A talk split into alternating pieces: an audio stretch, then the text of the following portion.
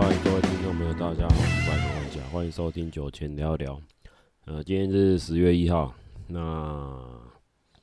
一年的第四季及第一天的开始。好，那今天先来跟大家回顾一下，不是回顾，来跟大家报告一下美股的状况。美股最近非常惨，那也不外乎影响到整个酒类的股价。首先报告帝亚吉欧，这昨天美股收盘价是一百六十九点八亿元，那海宁根是四十三点七四元，金度人头马十六点四九元，那百威英博是四十五点一六元。呃，嘉士伯是一百一十四点一零元。那以上是目前酒类股票的一个状态。那整个大环境非常差，然后加上升息嘛，那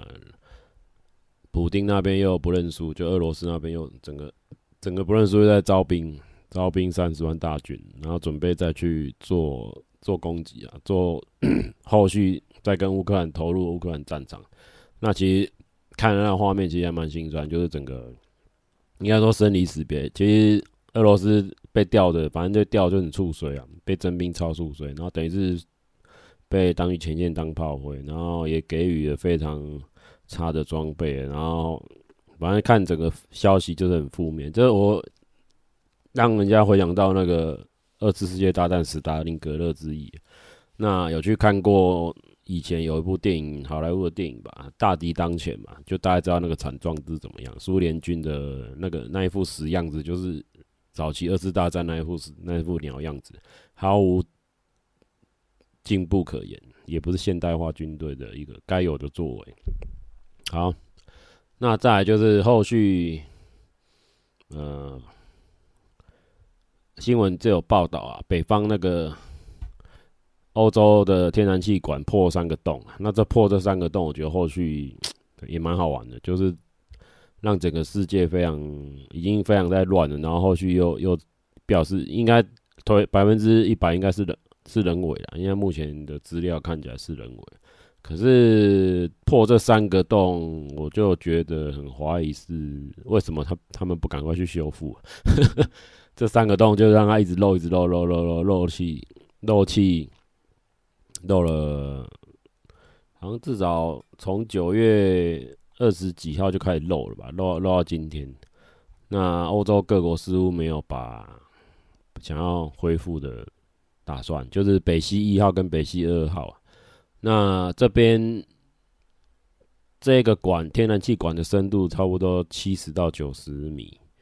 然后它的厚度有一点四厘米，就是钢整个钢管的厚度。一点四厘米是什么概念呢？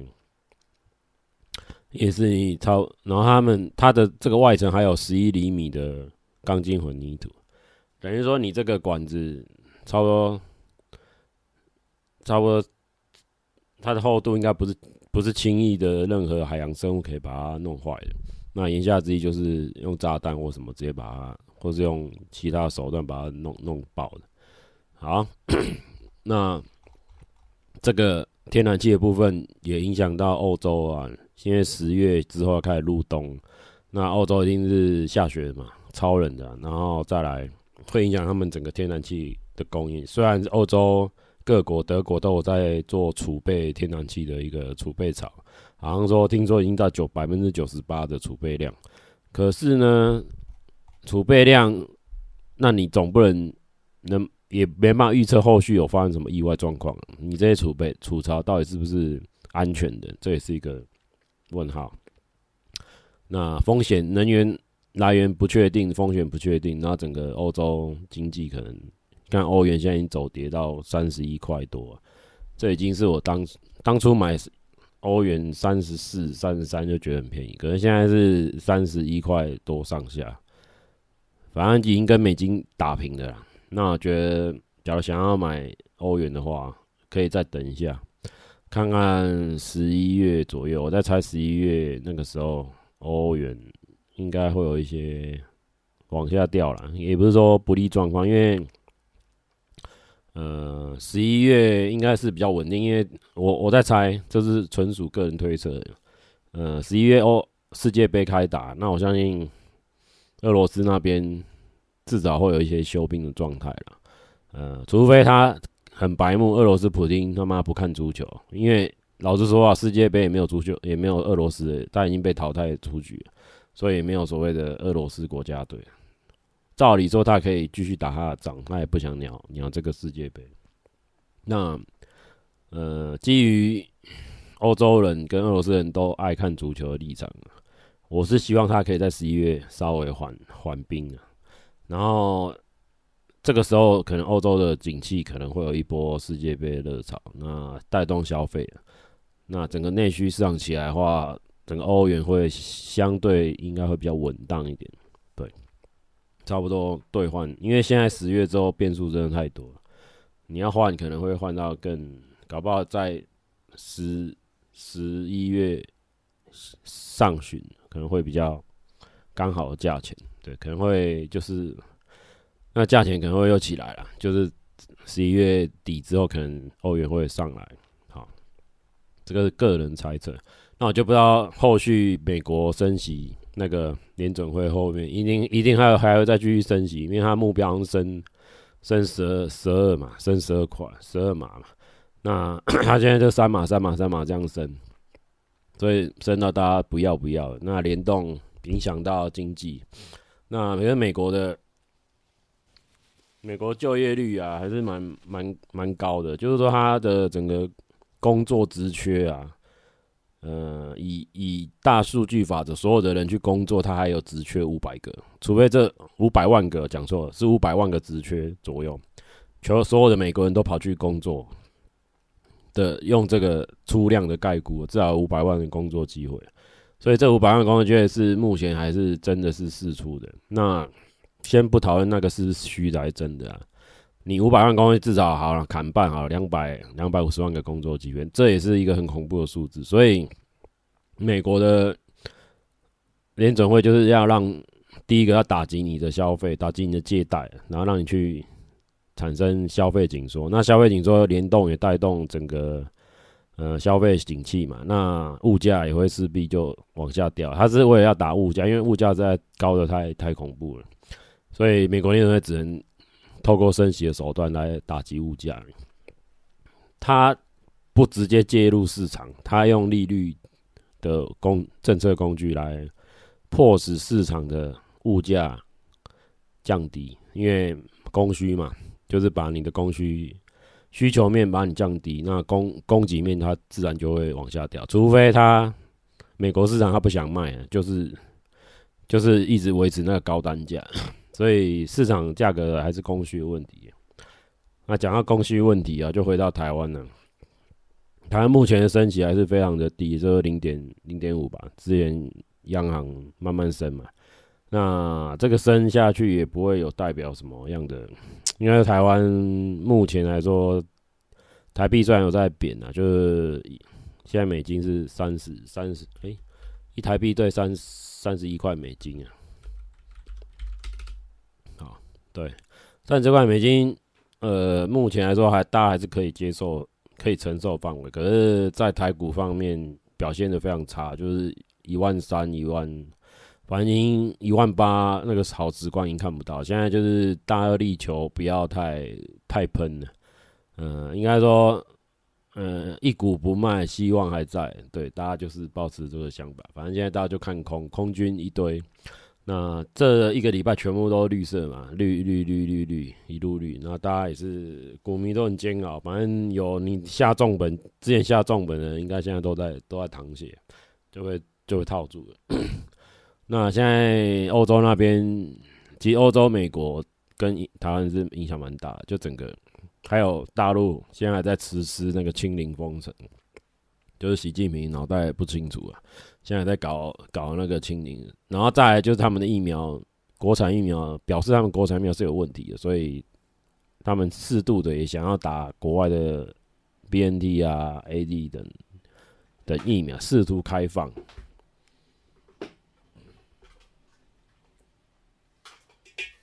所以他们的科兴疫苗虽然是有国际认证，但看起来效果不是很好。那反反观台湾的高端疫苗，这也是一个笑话。就是高端疫苗效果是好的，可是它没有国际认证，不好意思，你要出国还要另外另外打 另外打有国际认证的疫苗。那当初陈时中部长信誓旦旦说这个他要争取国际认证，反正整个历史大家历历在目，那个新闻都可以回去看了。那我也不不想多讲陈时中这个人物在冲他小，反正他预言市长选不上了，好不好？这个大家都看得很清楚。然后他又跟周玉蔻在那边，应该说这个人基本上我觉得他是被迫被迫参选，他根本打从心里根本就不想选台北市长，只是碍于人情世故，他只好去选台北市长。他就是。技术官僚，那技术官僚其实对社会，应该说他不会玩弄了，他就是一副啊，反正看陈时中讲话就很生硬啊，他还是乖乖待在卫福部会比较好一点。那再来就是，呃，整个整个选情啊，看下来没有，现在政策都是模糊嘛，就是整个新闻就只打论文、论文、论文，然后什么什么绯闻案，什么什么绯闻案，然后就扯东扯西，反正就是。呃，互丢互丢啦，互丢互丢疮疤，互揭疮疤。那我觉得蛮可怜，看不到任何政策变的。现在交通问题那么那么严重，就是第一个啦，就是你交通的路况品质啊，然后再就是整个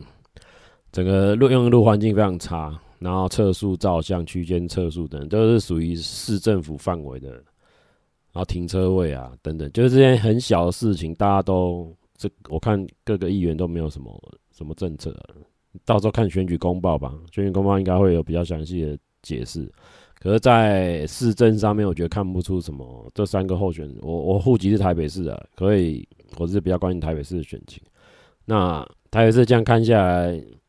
呃，白色那边我觉得也没有什么新意，了无新意，也只是延续柯市柯市府团队的一个政策而已。就看下来，三位啊不止了，台北市有五位五位候选人，还有一个苏焕智，前台南县县长。对，反正就是很很，我这一次可能会选这三个党都不选，我改投小党，反正就是去投一个莫名其妙的人，因为。在我看来，这三个候选人都不及格，好吧？应该对台北市住台北市住久了，就觉得台北市长其实换谁当都差不多了。那重点是台北市里面的采购人员，还有标案，还有市政府监工的人员，这是最重要。那至于政政那个政那个市长也是来来去，反正就四年才一任，他来来去去，他至于他做的好不好，大家就心里有数。那。好，这个选举的问题现在都也没有看到什么政策牛肉啊，然后什么居住争议啊、房价太高啊、房租等等，目前看起来是没有人在讨论这个。好，那也蛮可怜，那台湾人嘛，就可怜的。唉，缴税，然后每每年五月要缴税，他妈的，缴那几几千块，真蛮干的。那不知道做什么做什么事情。好了，讲到缴税啊，就是。今哎、最近音乐季大家都狂办，然后狂办音乐季有免费也有付费。那现在看起来年底之前，大家大家财务预算都还蛮编蛮便利也蛮多，就是在花预算。那每一场音乐会还是却，呃，应该说还是鼓励大家去参与啊，因为毕竟那是大家的纳税钱。大安纳最人去办的，所以免费的活动一定要去。那也是大安纳最前，所以呃，不去白不去啊，好吧？那所以各个音乐会的品质，我觉得现在来说，那几个团体就是在跑啊，跑通啊，跑整个音台湾独立音乐圈有整个起来。然后现在主流歌手反而比较少，你有没有发现主流歌手的在那？那种大型演唱反而比较少了，现在都是改由独立乐团音乐季的形式在播出，在在表演出了，在受邀这些表演团体。啊，这也是一个好事情，因为其实主流歌手，你看嘛，现在唱一唱都唱唱唱唱到大陆去了，反正都反正台湾市场就放推啊，就也是不理了。那现在串起来，就是这些台湾独立音乐圈就刚好有一个顺势而为，刚好起来，刚好可以红起来。那这个也是一个机会啦，就刚好是二零二零一九疫情嘛，二零一九二零二二这段期间，刚好国外的团进不来，那国内团刚好又有这个机会，刚好顺势上来。那也是一个算是台湾的音乐界的一个一个，算是一个趋势吧。就整个趋势就起来，也不再是主流大型、主流商业圈的歌手在当道，因为现在人听的东西也是慢慢有点改变了。早期那一套已经说实在已经卖不动了。嗯，好，而且加上大陆大陆的因素，真的是有些舔共艺人，真的舔共歌手那。真的是完全不行。好了，那再来就是在讲一个蒂亚吉欧啊，他在九月十六号，这也是旧闻了。九月十号，他把办了一个世界级全球调酒师的一个比赛，那获得冠军的选手是来自挪威的调酒师。好，那我们台湾好像有一位参加，好像是台南的台南的一个酒吧。好，这个名字。名字我到时候再补充给大家。那我看起来啊，蒂亚吉欧是有这个活动，也是定期在举办的。那世界调酒比赛，它有些我看那个活动，有些是用视讯视讯的，应该说视讯嘛。它是用一个很特别方式，用视讯直播的方式来做酒款的一个一个。指定，因为大会会指定说你要调什么酒，然后利用什么样的剩余的食材，它会出考题嘛，用一些新鲜的农产品，然后让你去调配甜酒啊，就是它各个类考题。那这些调制要从原物料食材去调出来，而不是用半成品。我觉得这才是真功夫啊，因为原物料去榨果汁、去过滤那一些，那个手工啊，第一个是它整个要很基本的那个饮料的基础啊。饮料局，然后再是现场的时，因为他有计时嘛，他有现场计时去做做做这个这杯的完成时间会计时，所以这个比赛强度我觉得不亚于，应该说比赛强度是够的，他不是没有鉴别度的，所以能够赢得这个比赛，我觉得是应该是实至名归。对，对，这个挪威的调酒师，那亚洲的亚洲的参赛者好像日本、韩国、印度。还有泰国、越南吧，反正就是亚洲的，可以大家可以去看他上去年的公布的那个那个比赛影片，对，大家看可以看出来各个调酒师的手法还有技巧不一样，还有对酒的认知，这个是可以多多做交流的。因为现在台湾的酒吧一家一家开，可我觉得这个这个现象不晓是好还是不好，因为可能是大家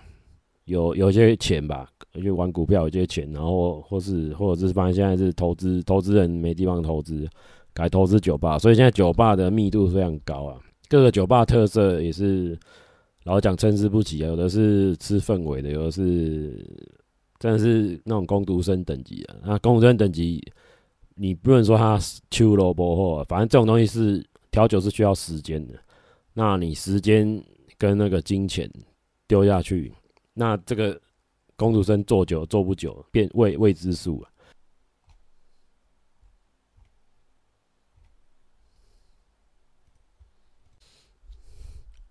好，那在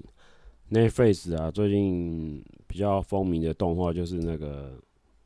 二零七七赛博赛博朋克边缘行者。那这部片十集看起来，呃，有玩过游戏就觉得还原度蛮高的。那整个。呃，主角主角威能嘛，那主角威能可是后来还是悲剧收场。那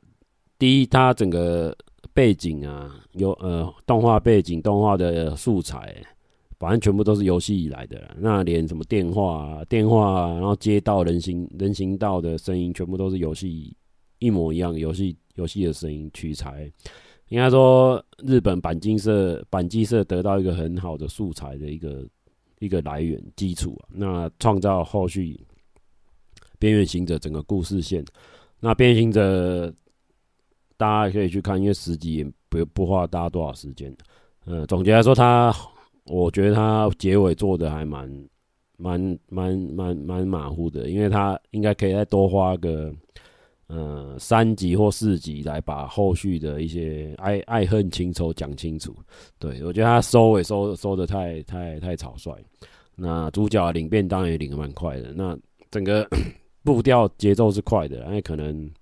不可能预算有限还是怎样，就是十集的预算。好，那后续主角 Lucy 啊，还有整个 Vicky 啊这些这些主角衍生女主角，反正就是会变成二创的一个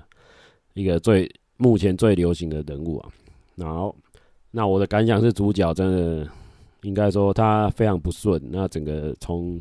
一开始啊，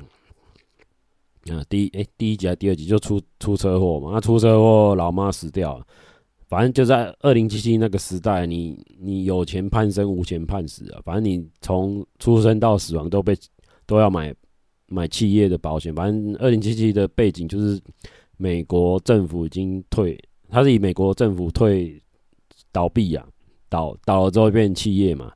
那企业接手，大大财团企业接手。整个市政府所有的工作。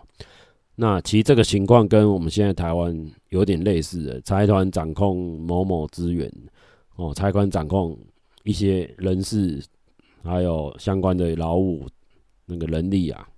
呃，应该跟大家这样讲，因为有些现在政府单位所有的工作应该都是外包，他没有那么多人力，所以这你看到那些穿着什么。什么公所啊，什么那些其实都是外包人力，他不是正式的员工。好，好收回来。那整个再往个二零七七边缘行者，那这个部分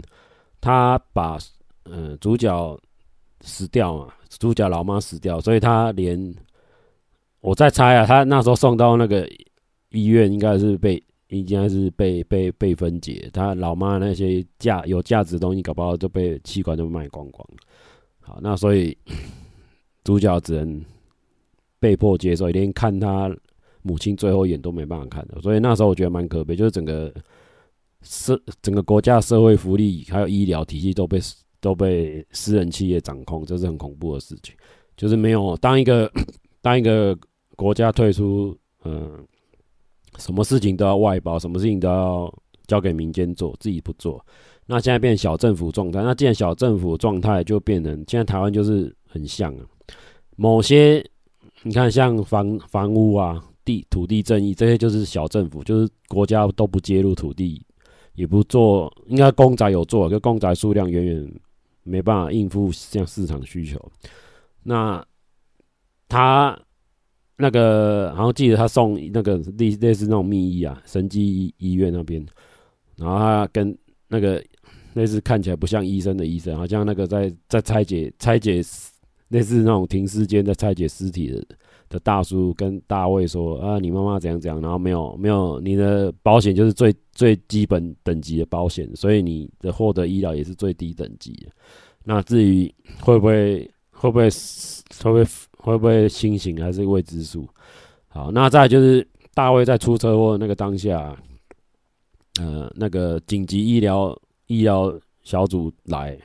也是妈少一个条码，干这个没保险，不是客户啊，立马走人，干嘛超冷血？哦，这个画面看起来，我觉得哦，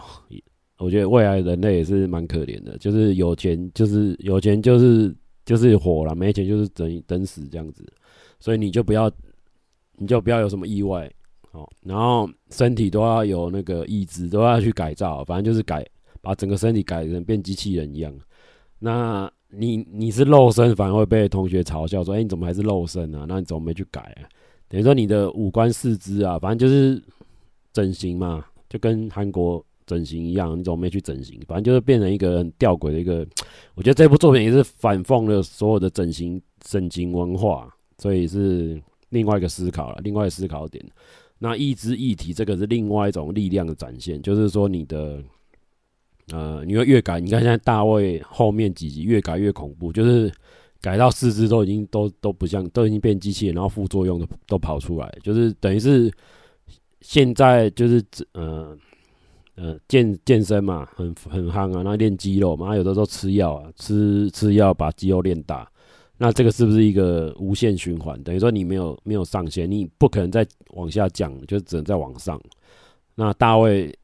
也没办法，因为这个好像在吃毒药一样，一直往只能一直往上，一直往上往上改，改到极限。那改到大脑没办法控制整个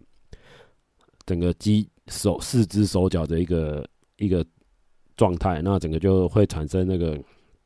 神经错乱者。神经错乱者是二零七七里面。游戏里面相当一个结任务，就是说它代表你一改造人嘛，改造改造人失控，那失控就会乱杀人，就是也不是乱杀人，就是你这个武器啊，手上有假如武器的话，或者是做一些自己想不到的事，就有幻觉，产生幻觉就做一些莫名其妙的事情，又搞不好会波及无辜。那二零七七里面有一个解游戏的任务，就是去把神经错乱者杀掉。那神经错乱者杀掉。这是一个结论，我就是去平息，因为等于是你是一个地下，不是地下警察，算是一个接案子的赏金猎人。那你警察就会给你一个消息，说哪边有神经错乱者呢，然后哪边有犯罪者，那然后你的游戏中你就去解，帮忙警察去摆平这个这个危机，这样子。好，那二级呃边缘行者回到动画边缘行者里面呢、啊，他。还有一个点，我看的点是，它所有的东西都要付费嘛，你连洗衣机都要付费，反正就是所有的大大小小事物都要付费。那在大卫那时候前几集缴不出房缴不出房租嘛，那他们就被锁住了，然后他就要走那个排气管进去。那其实这个，我觉得这还蛮蛮讽刺。就第一个，就回到我刚刚前面讲到，就居住正义这一块啊。呃，二零七七已经把它实现到非常极致了，就是说你的 你的房子，还有所有都是物联网嘛，反正你只要没缴房房租，然后就门帮你自动上锁。反正以后 AI 物联网的时代，那房房东管房客，搞不好就是用这种手段，就是没缴钱干嘛，把你锁起来了，就不让你进去，那东西东西就没收。所以这个也是一个。表示好嘛，是趋势嘛，物联网是一个是一个好的东西嘛，所以大家值得思。之后我我可以预预期啊，以后汽车现在也是电电动车化，那后续也是连上网。那这个呃汽车的物联网，这个也是未来一个然后电动车。电动车其实二零七七讲到电动车，二零七七里面的的背景啊，它是。不是用电哦，它里面电动车不是用电，它是反而是用一个类似生生物燃料的一个东西去做做取代。所以会不会我在猜啦？会不会到时候石油公司又开发一个很很环保的一个燃料来做作为石油的替代品，生类似生质燃油这样子？那后续再看嘛，这是后面的事情。所以现在电动车是不是一个过渡产品？大家去想一下，因为现在电动车老实讲，这设计非常的。非常的不方便，你要充电要花一个多小时。那你你要想你排队充电，那之前像那个特斯拉花莲不是有特斯拉拿拿 BB 枪扫射嘛？那就是排队排到晚 gay 啊。所以这个也是后续 社会社会的问题啊。你排队卖一个多小时，大家有没有那个耐心去去排那个充电站？那虽然说有快充，然后快老实讲，快充不会快到哪里去，也是。至少基本款要三十分钟。老实讲，我让我等加油也不用到五分钟，好不好？你那时间排队，应该说现在以燃油还是最快的的方式，除非你电动汽车改成抽换电，就是用换电的方式来做解决。可是换电应该只有 g o g o 会比较方便，因为小型小型换电呢，两颗电池虽然蛮重的，反正你们你这样拿。还是会比充电的快，所以充电的 solution 是非常的糟、非常的白痴的做法。目前来看，特斯拉车主，我觉得他要么就是时间很多了用特斯拉，要么就是 有钱没地方花，然后就是反正就这边变成一个台湾的一个很奇怪的现象。好了，那